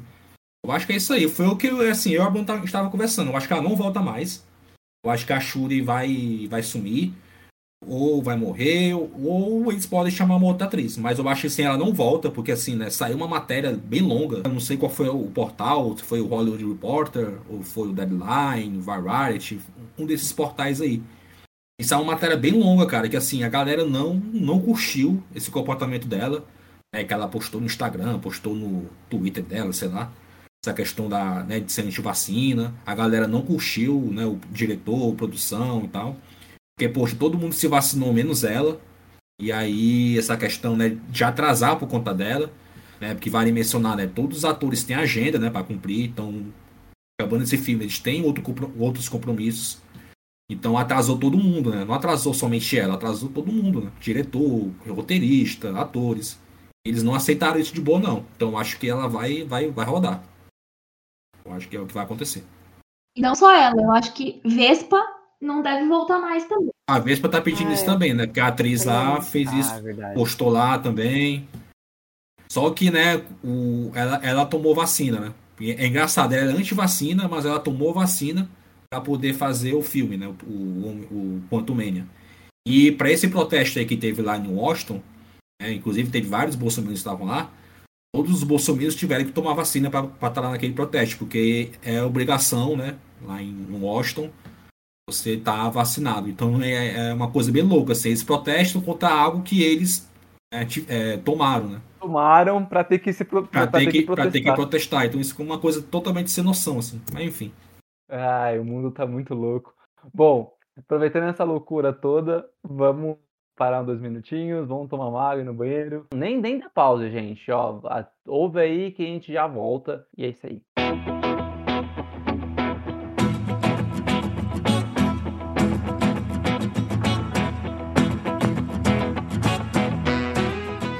Chico, eu sei que às vezes a gente tá meio zoado e não quer abrir a câmera, né? Mas é que é uma reunião, sabe? Então eu acho importante. Então, liga a câmera aí. Parece que eu tô falando só com uma voz, um robô, assim. É meio esquisito. Tá. Peraí, peraí. Pronto. Liguei. Ah, e sim. Nó. Que camiseta bonita. Diferente. Acho que eu nunca vi você com ela, não. É nova? É sim. É, é, então, eu demorei pra, pra ligar a câmera justamente porque eu tava escolhendo né, a minha camiseta. Eu fiz várias personalizadas lá na Lab 41. Peraí. Personalizada? Você tá falando que só você tem essa camiseta? Tipo, ninguém mais. Isso aí é demais, né? É, e é só você entrar lá na lab41.com.br e lá você pode é, escolher quantas camisetas personalizadas você quiser. E se não tiver nenhuma ideia nova, diferentona, você pode escolher qualquer estampa que ele já tem disponíveis. São todas muito bonitas, aliás. Nossa, muito legal. E, não, vai ser muito bom. Porque eu tô num projeto lá no meu trabalho e eu queria umas camisetas personalizadas. Vou entrar no site agora. Entra sim, entra sim. Porque lá na Lab 41 você pode pedir uma, uma só, né? Tipo, uma camiseta se você quiser.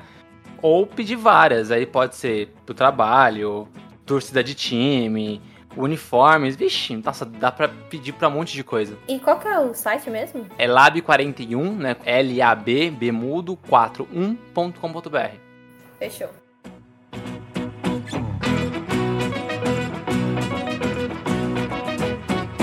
E agora a gente vai para a parte dos sem datas, que a gente colocou aqui numa ordem, mas não é a ordem de data. Talvez seja a ordem que o nosso coração mandou, talvez. Mas, vamos lá, o primeiro, que eu acho Mef- que. Mephisto. Não, não é Mephisto, perdão, desculpa. Mephisto. Pensei alto. Verdade, né? Será que o Mephisto vai aparecer aí em algum momento? Uh, é verdade, né? Começou, começou as teorias já. É, Enfim, o primeiro que a gente vai comentar é o Miss Marvel. E é isso, né? Eu acho que tem tudo pra dar certo, mas também tem tudo pra dar errado. Então, eu queria escutar de vocês, porque eu não tenho muitas opiniões formadas, apesar de adorar a personagem da Kamala Khan. É, e aí essa questão que eu até falei no início, né? Do Kevin Feige apostar na diversidade, né? Personagens de diversas etnias, né? E agora vamos ter uma personagem muçulmana sendo uma heroína. Então, assim, é uma personagem que eu gosto pra caramba, assim, os quadrinhos dela são bem legais. E eu tô bem animado, inclusive, né? Até ganhei um destaque no, no, game dos Vingadores. Tudo bem que o jogo lá de videogame né, não é lá essas coisas. Mas eu achei legal que no jogo ela é a, é a protagonista, né? Ela é, o, é a personagem que une ali os Vingadores.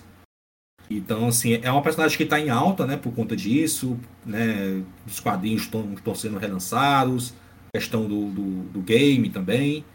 E essa série que vai ser né, uma, uma introdução para o Capitão Marvel 2, porque a atriz, Naima Velani, já foi confirmada no elenco do The Marvels, que é o Capitão Marvel 2.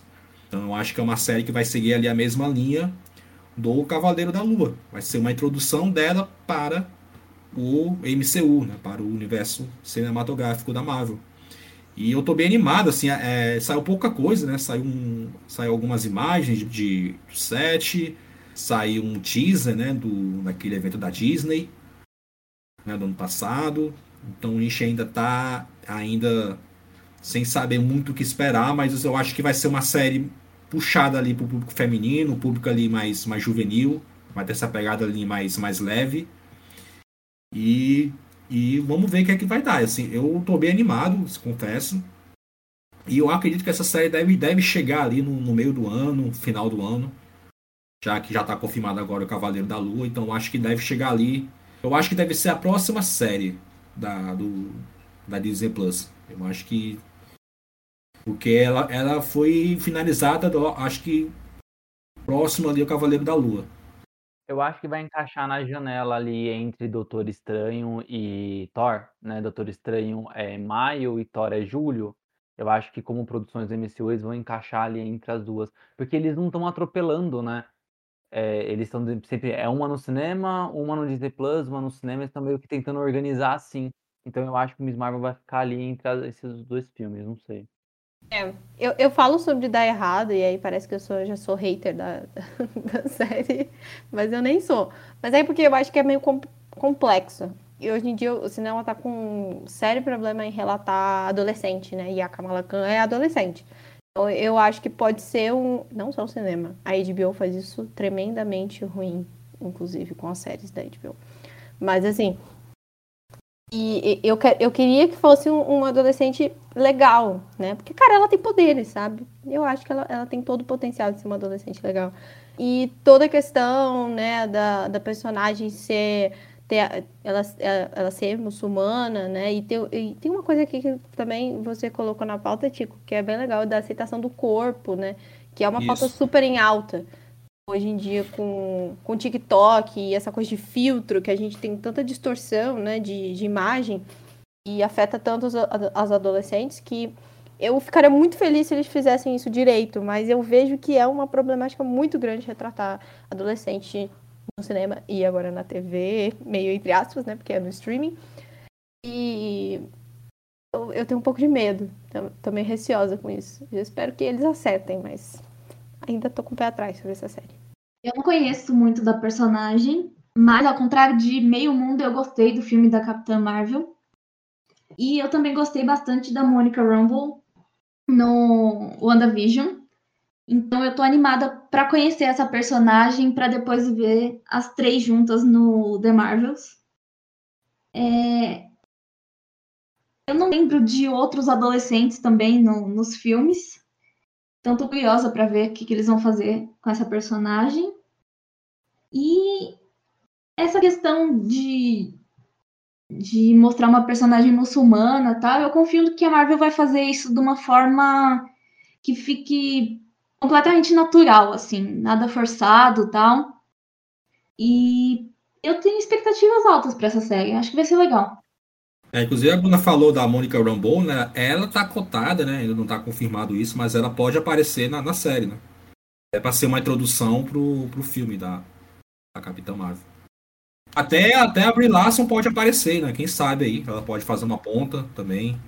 A Carol Dev, já que, né, no, na- tanto na série como nos quadrinhos, a Kamala Khan, ela, ela tem a Capitã Marvel, né? Carol Davis como a sua, sua musa, né? A sua, a sua heroína, né? Sua, é um, um símbolo, né? A heroína dela favorita. Então, ela tem a- essa esse respeito, esse carinho pela, pela Carol Davis. Então, acredito que, ela, que a Brie Larson pode aparecer aí numa, numa, numa pequena cena. E a Monica Rambeau também. Sim, porque aí já começa o filme com elas como uma equipe, né? Já deixa as apresentações feitas antes do, do filme. Isso, exatamente. Eu espero muito que o filme, que, que era pra sair agora em 2022, mas ele foi pra 2023, que aqui no Brasil ele ganhe o nome de O Bonde das Maravilhas. Nossa! o Bonde das Maravilhas é a nova sensação. Imagina essa abertura? O bonde das Marvels. Né? Já ser The Marvels. Nossa, perfeito. Nossa, foi uma ideia. Coloca, coloca essa aí como trilha sonora, só aqui no Brasil só, pode ser, não tem problema não. Eu já, eu tatuaria esse, esse filme no corpo se tatuagem se mexesse. Bom, e aí mais uma série sem data, né, da Disney Plus é o Mulher Hulk, né, She-Hulk. A gente vai ter a Tatiana Maslany como a, a protagonista. Ela que deu uma de Andrew Garfield também, né? Porque quando falaram que ela seria, ela falou que não, não estava envolvida com nada, ela mentiu. E depois, e depois ela foi é, confirmada no papel, né? Ela vai ser a Jennifer Walters, né? A prima do, do Hulk. Essa série, assim, o que ela tá, ela tá parecendo uma série bem, bem diferentona, assim. Acho que o teaser ali mostrou um negócio meio dos anos 70 e tal. Vai ter uma, vai ter quebra de quarta parede. Então vai ser uma série um pouco mais engraçada. O que eu não consigo encaixar ali o Tim Wolf, né, o Abominável. Para quem não lembra, ele foi o vilão lá do filme de 2008, depois ele apareceu agora em Shang-Chi e vai voltar né, na, na Mulher Hulk. Não vejo como ele se encaixa, mas vejo perfeitamente como o Bruce Banner consegue né, se encaixar, o Bruce Banner do Mark Ruffalo, Ruffalo consegue se encaixar é, nesse sentido. E eu amo a Jamila Jamil, que é a atriz que vai fazer a Titânia. Para quem não sabe, ela fez Good Place. E, cara, e assim, eu acompanho ela nas redes sociais, é, acompanho ela fora, ela é jurada lá em um, em um, em um programa de, de talentos ali, tipo é, Ídolos, The Voice, essas coisas. E, cara, ela, ela é muito engraçada como, como pessoa em si, né? Não só nos, no, no, no, no papel dela ali de comédia. Então, eu quero muito ver essa série, assim. É, ela, essa e Miss Marvel são as séries que eu mais estava querendo ver ali da Marvel esse ano. Cabelo da Lua tá mais perto, mas parece que é uma série que eu meio que, beleza, eu acho que quero mais ver os atores do que a série em si, porque eu, eu acredito que a Disney vai dar uma suavizada muito bem, bem, bem forte ali no, no, no Cavaleiro da Lua. Em contrapartida, eu acho que She-Hulk vai ser muito despirocada, nível Taika Waititi no Thor, assim, sabe? Quero muito ver. É, eu não sei ainda o que, o que pensar sobre essa. Eu gosto muito da, da Tatiana Maslany. Eu assisti. Porque agora eu esqueci a série, mas eu Orphan gosto Black? muito da Tat- Orphan Black, isso. Nossa, maravilhosa essa série. E ela é incrível, sabe? Eu lembro de ficar chocada como ela fazia tantos personagens, assim, sabe? E aí, é, eu lembro das injustiças do, do M, que ela foi indicada várias vezes, não ganhou. E muito potencial, ela é, ela é muito incrível. E se a, a, a Jamila, ela faz a série do Good Place, The Good Place? Isso, ela faz a Good Place. Ela é muito engraçada. Eu, tô- eu também tô esperando coisas meio absurdas. Meio, eu- eu- meio série sitcom, tem cara, assim, essas coisas de. de... Não sei. Eu, eu- tô esperando uma coisa meio diferente de tudo que a gente já viu, assim, de- das séries. Divertida, meio ali Loki, mas de uma, um humor mais sitcom, meio parecido com The Good Place. Rolou uma. um- depois, depois que Demolidor apareceu no no Homem-Aranha, Rei do Crime, no, no Gavião Arqueiro, esses rumores ficaram um pouquinho mais, mais fortes. Mas de que o Matt Murdock apareceria nessa série, porque a, a Jennifer Walters, né, que é a, a mulher Hulk, ela é advogada nos quadrinhos. Ah, né? Então, provavelmente o Matt Murdock estaria ali também, mas como advogado, não como demolidor. Então, eles se encontrariam em algum momento ali na, na, na agência de que eles trabalham junto, alguma coisa assim. Mas eu queria muito que a, a Jessica Jones aparecesse, porque. Esqueci o nome da atriz agora, eu não coloquei pauta. Rita. Isso, obrigado. Ela, eu acho que ela tem um- uma pegada de, de- Sabe aqueles atores que, se eles tentarem fazer comédia, eles vão se sentir é, meio que, que desconfortáveis dentro do papel? E eu acho que a Jessica Jones, ali numa, numa pegada mais solta, que vai ser She-Hulk, ia ficar meio deslocada. E vai ser um deslocamento que vai deixar ela engraçada, sabe? Eu queria muito ver ela interagindo nu- numa questão assim. Então, às vezes, sei lá, é, chutei aqui, teoria louca, mas ah, acontece alguma coisa que a Jennifer precisa de, um- de alguém para investigar. E aí ela vai falar com o Matt Murdock e ele fala assim: Ah, eu conheço uma pessoa. E aí ele indica a Jessica Jones e durante um episódio a Jess- a Je- a Jessica Jones vai fazer algum trabalho de investigação, sabe? Um episódiozinho. Mas eu acho que ficaria muito legal e é uma forma de trazer a personagem também pro, pro MCU. É, e sei lá, né? Dia usar, usa. Mas eu gostaria muito de ver a Jessica Jones ali interagindo numa, numa série que aparentemente vai ser mais comédia e uma personagem que ela é mais séria e ela tá meio deslocada ali. Eu ia achar engraçado, sabe? Tipo, ela tentando se encaixar e não conseguindo. Sim. Falou disso, eu lembrei de outra série de comédia, da qual eu não assisti, mas eu sei muito, porque meus amigos me enchem o saco com ela, que é Brooklyn Nine-Nine. E aí tem a, a Rosa, a Rosa é meio brava, meio assim. Não sei se a Jessica Jones se encaixaria mais, mais ou menos nesse papel de, da pessoa que, que vai contra tudo, né? Porque ali no Brooklyn Nine-Nine todo mundo é meio doido na, na delegacia e a, a Rosa ela é mais bravinha É, eu, e tudo mais. eu acho que ela seria isso. Ah, tá. Não, acho que super combina. ser muito boa. Se fosse esse estilo, eu, se for esse estilo, super combina. Eu acho bem legal. Tem, tem muito potencial. Mas eu não sei nada. Nada. Acho que eu nem vi o trailer. Ou eu vi. Não saiu só um teaser, na verdade. Na- foi naquele evento da Disney. É, Ah, Disney, viu? Disney Day, alguma coisa assim. Disney Expo. Oi. Ah, então eu assisti. Eu assisti, então. Ah, esse é um teaser que mostra. A gente fez um episódio sobre. É, que mostra só um pouco ali da, da transformação dela. Mas eu- acho que a série vai ser bem por aí, vai ser uma pegada mais comédia. É, e aí, inclusive, eu tava lendo sobre essa série, né? É uma série que tá tendo um orçamento ali chegando no limite por conta da transformação não só da Jennifer Waters, mas também do Bruce Banner, né? Vamos ter ali uma né, mulher Hulk e o Hulk é, contracenando, então é, questão do CGI e tudo mais. Então é uma série que está tendo ali uma, uma certa um certo embrólio por conta dessa questão do orçamento, né, da, da transformação e tudo mais. Então, pare, até ali, não sei se está confirmado isso, que algumas cenas tiveram que ser é, refeitas porque passou do orçamento, por, pela questão da transformação. Então, teremos, na teoria, menos, menos mulher Hulk, menos Hulk do que a gente gostaria de ver. Mas isso é só uma, uma coisa que saiu, uma notícia que saiu, não está confirmado nada disso. Mas eu acho que é, é uma série assim, que eu é, é, não sei muito o que esperar, na verdade, assim. Como vai ser o, o andar. Tá com uma cara que vai, que vai ter a questão jurídica, né, da vida da, da Jennifer Watts como, como advogada, e vai ter essa questão dela lidando com, com essa com acesso dela de raiva que faz ela virar a mulher Hulk. Então acho que o, o Bruce Banner vai ser esse mentor dela, né? Meio que ajudar ela a controlar esse acesso de raiva. E sobre o Matt Murdock, né, caso ele apareça, foi porque a Bruna Dolores criou uma, uma, uma baixa assinado, já tem mais de um milhão de assinantes, e ele deve aparecer por, porque a Bruna é apaixonada pelo Charlie Cox, que faz o Matt Murdock. Então a Bruna fez esse abaixo assinado e tem várias assinaturas já, e para ele aparecer em todas as séries, em todos os filmes da Marvel, né, Bruno? Sim, eu apoio. Bruna, eu vi uma teoria, é assim, eu compro muito essa teoria, muito. Que é, ele ia fazer uma participação no Homem-Aranha e fez, né? Uhum. E aí, uma participação no Mulher Hulk, mas só como Matt Murdock, nada, nada de Demolidor.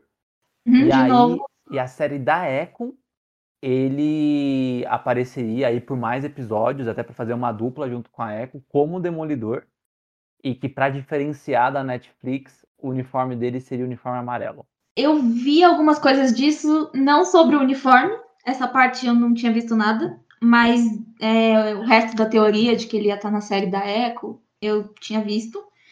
Bom, como ele já começou a aparecer e falaram que ele vai estar em mais coisas, não é nada assim super absurdo de imaginar, né? O negócio é esperar para ver. E ele é outro mentiroso, igual o Andrew Garfield, então não dá para confiar em nada que o Charlie Cox fala. O negócio é esperar mesmo. E ele some, né, Bruna? Ele do nada some e, e aparece, tipo, você não vê ele em evento e quase nada, assim, ele some. Tipo, ele fez o Demolidor e. É, ele tem rede social. Ele, ele, fez o Demolidor na Netflix, sumiu, e aí voltou agora no, no, Homem-Aranha, e, e agora ele sumiu de novo, né? Tanto que você não viu ele. Ele tava fazendo teatro. É, ele é ator de teatro e tudo mais. Então, ele é um cara que consegue se esconder bem fácil, né? Como o próprio Mestre Murdock, né? Que ele é um ninja e tudo mais.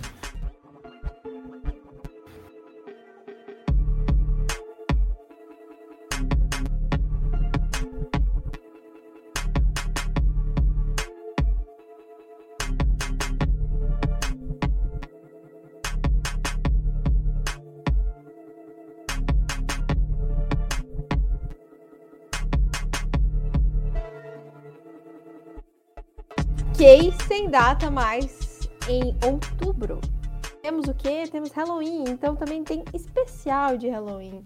Eu queria dizer que eu estou muito chocada. Eu não sabia que Gael Garcia Ber Bernal, acho que é, né? Bernal. Uhum. É o, Isso, o Hector de Viva, Vi, Viva? A Vida é uma Festa? Isso, o nome? Ele é o Hector! Isso, isso. Ele, inclusive, cantou no Oscar a música do, o, eu tô o chocada. Viva. Eu tô realmente chocada. Além disso, ele é o, o, o, o Che, né? No Diário de Motocicleta. Uhum. E Nossa, é um amo esse filme. incrível.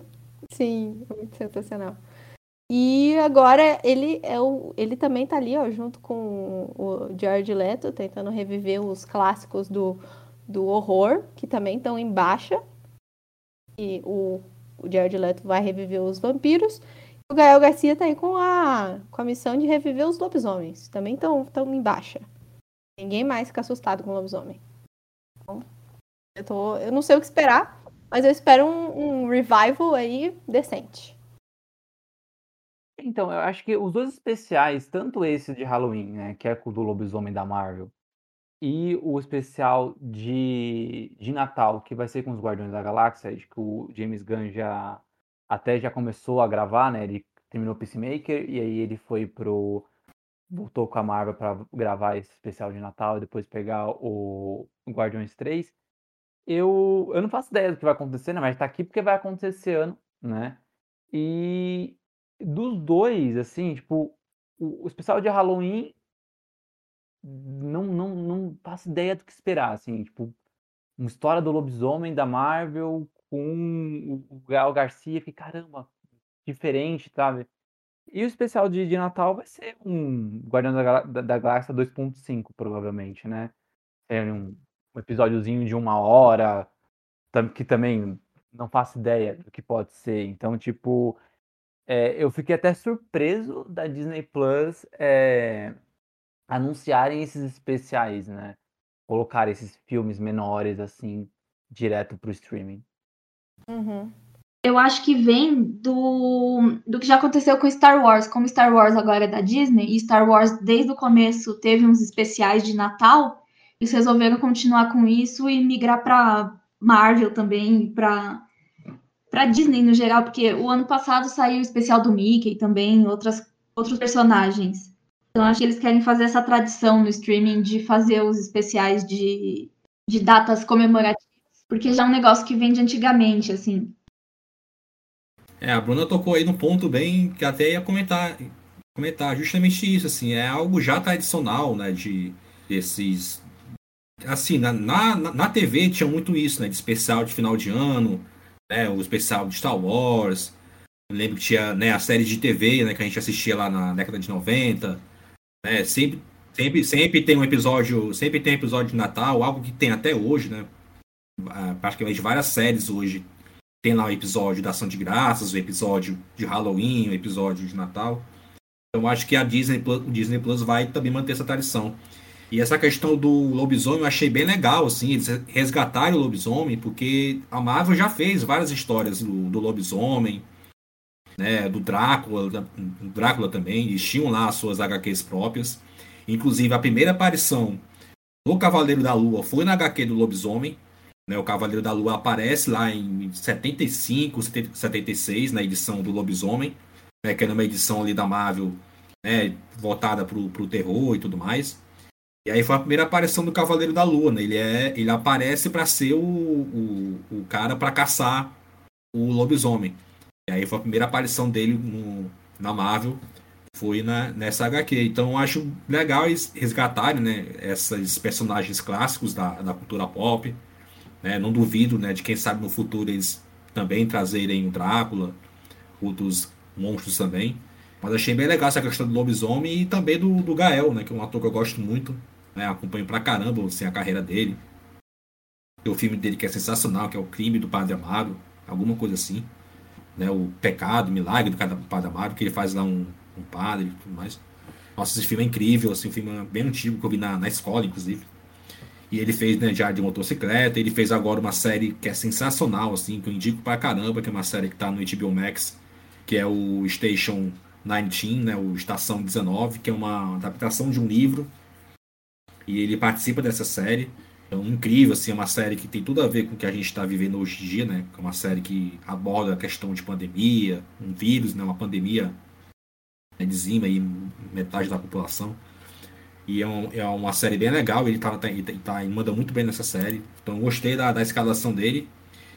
Eu só não sei, né? Porque eu, assim, eu não li muito a respeito, né? Não sei se vai ser uma animação que ele vai dublar ou se vai ser um live action. Então isso que eu tô ainda em dúvida sobre esse especial aí. Se vai ser uma animação ou se vai ser um live action mesmo, tradicional. É verdade, não confirmaram isso ainda. Mas se fosse um live action, você até comentou do Cavaleiro da Lua ter estreado num, numa série, numa série de quadrinhos do Lobisomem. Imagina se o Oscar Isaac aparecesse. É, eu acho que assim, né, não, não é por acaso, né, ter Cavaleiro da Lua e Lobisomem no mesmo, mesmo ano, assim. Eu acho que eles podem fazer uma ponte aí. Mesmo sendo uma animação, caso seja, pode ter alguma menção aí o Cavaleiro da Lua, não sei. Eu acho que eles podem linkar aí. E Guardiões é, os Guardiões é assim, né? O roteiro já está finalizado pelo James Gunn, ele já já está trabalhando, inclusive. E ele comentou que seria mais ou menos uma hora, né, de, de especial e que vai ser a vai ser um meio que um 2.5 né, o Guardiões da Galáxia 2.5, que vai ter, vai, vai fazer uma ponte pro Guardiões 3, né, que ele já inclusive já confirmou, né, vai ser o último filme, né, da dessa equipe.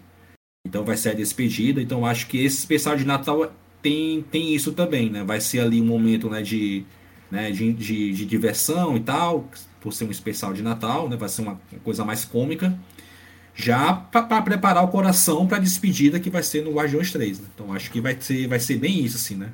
Se preparem, porque ó, esse grupo aqui vai, vai acabar. Então vamos ter esse especial e aí depois vem o 3 para ser a despedida aí do, desse grupo. A gente tem ali duas, duas animações que também não tem data, mas pode acontecer ainda em 2022. Que uma é produzida pelo James Gunn, ele, ele entrou como produtor, que é o I'm Groot, e provavelmente a segunda temporada do Arif pode acontecer ainda esse ano. Menções honrosas aqui, né? Também não tem nada falando sobre. É, o I'm Groot só tem o logo, né? E provavelmente vai ser uma série infantil, já que mostra o Groot pequenininho ainda, né? Ele naquela fase criança. E o Arif, né? A primeira temporada foi bem legal. Teve um episódio que era para ir para a primeira temporada, que era o episódio da Gamora, pularam esse episódio, ela aparece só no último ali, fazendo parte do, dos Guardiões do Multiverso. É, provavelmente esse episódio vai ficar na segunda temporada. E gostei bastante da, da, da, dessa série animada, né? Parece que o Doutor Estranho do Mal, que aparece também aí, pode aparecer no filme do, do, do, do Doutor Estranho, o Multiverso da Loucura. Então a Marvel tá começando a conectar também até com as animações. Então, tô ali, né? Expectativa leves para a segunda temporada do What If e para essa animaçãozinha do, do Groot que eu vou assistir. Vou assistir, gosto muito do Groot, né? E vai ser legal ver uma animação com ele falando I am Groot o tempo todo. Vou usar meus prêmios de desculpa. Certamente vai ser muito fofo. É, acha que vai ser mais pro, pro público infantil, né? A série, o Groot. Só para situar o James Gunn, né? O James Gunn a gente pode cravar que ele é o nerd que deu certo, né? Poxa, o cara trabalhar na DC e na Marvel sem ter nenhuma intriga, o cara, o cara ele entra na porta, ele abre a porta da Marvel, abre a porta da DC e todo mundo recebe ele muito bem. Né? Então, acho que é um cara que realmente, assim, né, é o nerd que deu certo, assim, eu acho que ele tem ali o trabalho dos sonhos, que é trabalhar na Marvel, trabalhar na DC. Inclusive, a DC já quer que ele faça uma outra série do, desse universo aí do Esquadrão Suicida que ele, que ele desenvolveu né, tá dando super certo, né, o Pacificador, e agora ele volta pra Marvel para fazer o Guardiões, fazer as, o especial de Natal, as, a animação do, do Groot. Então, assim, é o cara que deu certo, né, que ele consegue, consegue traba, trabalhar né, nas duas principais nomes aí do, dos quadrinhos sem ter nenhum tipo de, de, de problema, né. Assim. Certamente vai ser uma série muito fofa, e eu acho que vai ser nos mesmos moldes daquela série nova que tem do Olaf, do Frozen, que são episódios super curtinhos, assim, bem bobinho para criança mesmo, mas que é fofinho. Não vai ser nada assim super complexo. É, eu acho que vai ser por também. Tipo aquela, aquele curta também do Dog, que é o cachorro do, do Up e Altas Aventuras, é, que foi uma série de curtas ali. Então acho que vai ser, vai ser essa linha também, a série do Bruxo, a animação. Pô, faz sentido, faz sentido. É, não tinha pensado nisso, faz sentido. Não, e é verdade, o nosso do, do James Gunn, ele realmente é o nerd, nerd que deu certo, né? A melhor coisa pra ele foi ter descoberto lá aqueles tweets antigos dele, né? Porque foi por causa dos tweets antigos que ele foi demitido da Marvel e ele foi pra DC. É, aí na DC, carta branca pra fazer Esquadrão, pra fazer Peacemaker, vai continuar com outras séries. E aí a Marvel trouxe ele de volta porque ninguém queria fazer o Guardiões 3. E aí ele vai Guardiões 3, especial de Natal, Groot. Ele realmente foi. A melhor coisa foi ter, ter pegos ali os, os tweets antigos dele, né? É, foi um mal que deu certo, né? Esse negócio de tweet antigo, cara, é bem, assim, acho que é bem complicado, assim, essa questão dele e tal. Tudo, ele até se desculpou e tudo mais. Realmente ele foi, foi bem infeliz no que ele fez. Mas acabou que ele mesmo fala, né? Que ele, ele evoluiu como pessoa, né? A partir do momento que a galera começou a, a criticar ele, né, de uma forma até assim, né, teve as críticas positivas, né, e teve aquelas que pegaram pesado com ele, né, mas ele falou que ambas as críticas serviram para ele mudar como pessoa e agora ele tá aí, né, trabalhando na Marvel e na DC. Acabou, ufa, né? Você vê quanta coisa que a Marvel vai lançar aí nesse ano de 2022, então anotem tudo na agenda, né? Guardem as datas aí bonitinhos, até essas que não tem data, mas a gente meio que já entende mais ou menos que a, Marvel não tenta não atropelar, então tem um filme, talvez tenha uma série logo em seguida, então muita coisa. E, gente, deixa aí os arrobas de vocês, as, a, os contatos, site, Instagram, tudo aí do Poltrona, de vocês que se, se quiserem também. Né? E as portas estão abertas aí para mais episódios, mais conversas. O papo foi muito bom. O nosso site é poltronanerd.com.br e a gente está no Twitter, Facebook, Instagram, é tudo arroba poltronanerd. Pode mandar mensagem lá pra gente que a gente responde. E o meu pessoal é bruna.dolores no Instagram. Se alguém quiser mandar mensagem, conversar também, pode ficar à vontade.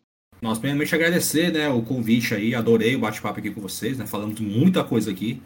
E foi bem legal, né? Que, de conversar, assim, eu adoro bater papo, conversar sobre cultura nerd, cultura pop.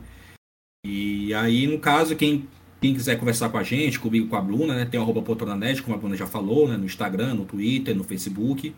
E o meu pessoal é Renan S. Leles, né, que é o meu Instagram pessoal. Quiser também mandar mensagem para lá, eu respondo também. Mas diariamente, né, tanto eu como a Bruna estamos lá na, nas redes sociais do Poltrona, fazendo muita produção de conteúdo. Né, no nosso Instagram né, tem várias listas, tem várias curiosidades, inclusive né, vai ter muita coisa desses, desse universo Marvel, né, das estreias, dos curiosidades, enfim. Então aguardem muito conteúdo em relação a isso. E no nosso site, né, poltronet.com.br, tem, a, a, a, tem lá as notícias né, atualizadas diariamente né, sobre cinema, TV, quadrinhos, games, música também. Tem a minha coluna de livros, que é todo domingo. Né, o Ler é Bom Vai. Todo domingo eu indico um livro, um HQ, um mangá. Então, domingo agora eu falei de uma HQ da chamada Escuridão, vale muito a pena, um quadrinho bem legal. E nesse domingo agora vai ter Tartarugas Ninja, que é uma HQ que eu tô lendo, a quarta edição, que foi lançada agora pela editora Pipoca Nanquim, então vai ter lá meu texto sobre essa HQ.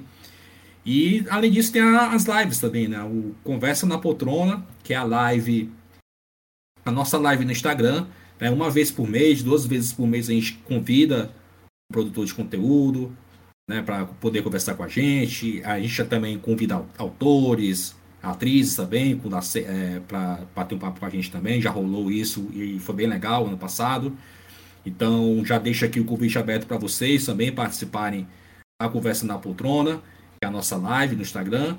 E mais uma vez, né, agradeço aí o convite e qualquer dúvida, sugestões, ou adorei, é, quero conversar mais com vocês, ó, tem o nosso Instagram lá, arroba Poltrona e tem o nosso pessoal aqui, comigo e com a Bruna. E com o Hélio também, né? Que apesar disso, né? Inclusive, né? Falei do Hélio agora, tem o nosso bar, né? Nosso bar temático, que é o Poltrona Nerd Bar, que fica localizado lá em Cuiabá. O, quem cuida do bar é o Wellington, que é um dos criadores, administradores do Poltrona Nerd. Então, você também, vocês também podem acessar o nosso Instagram, que é o Poltrona Nerd Bar, que é, é, idealiz, é totalmente aí focado nesse bar temático, então vocês podem agendar é, mesa, agendar, fazer aniversário, tem muita coisa lá que vocês podem fazer, tem jogos lá de RPG para quem curte, tem eventos lá temáticos, então tudo lá você pode saber acessando lá o Instagram, arroba. Então mais uma vez aí agradeço e até a próxima aí. Muito obrigado, gente, por ter aceitado o convite. Incrível, sempre bom falar de Marvel. O as estreias estão aí, é bom a gente saber e, e ficar aí ansioso ou não, positivamente ou negativamente às vezes. E muito obrigada, Tico, por me escutar mais uma vez e todo mundo que está nos escutando. É nóis, é isso aí, gente. Semana que vem, não, semana que vem não. Sexta-feira Sexta agora tem mais um episódio do, do especial do Batman, né? Então, vocês curtiram aí o primeiro episódio da semana passada. A gente, esse segundo episódio a gente vai falar da trilogia do Nolan. E na próxima terça a gente volta com mais divergência criativa, gente. Um beijo pra vocês e até. Valeu. Obrigada. Tchau, tchau. Até.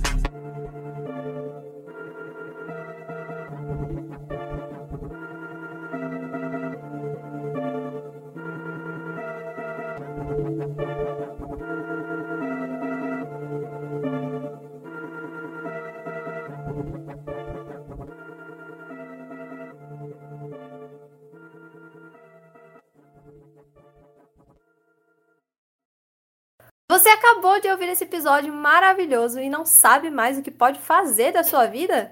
Pois siga a gente nas redes sociais. Podcast, arroba Divergência Criativa, ilustradoras, arroba anarte.soa, com dois N's, e arroba itsartv. Apresentadores, arroba Tico, underline Pedrosa, e arroba paixão.gil. Entre também no nosso site, divergenciacriativa.com.br. Te vejo na próxima!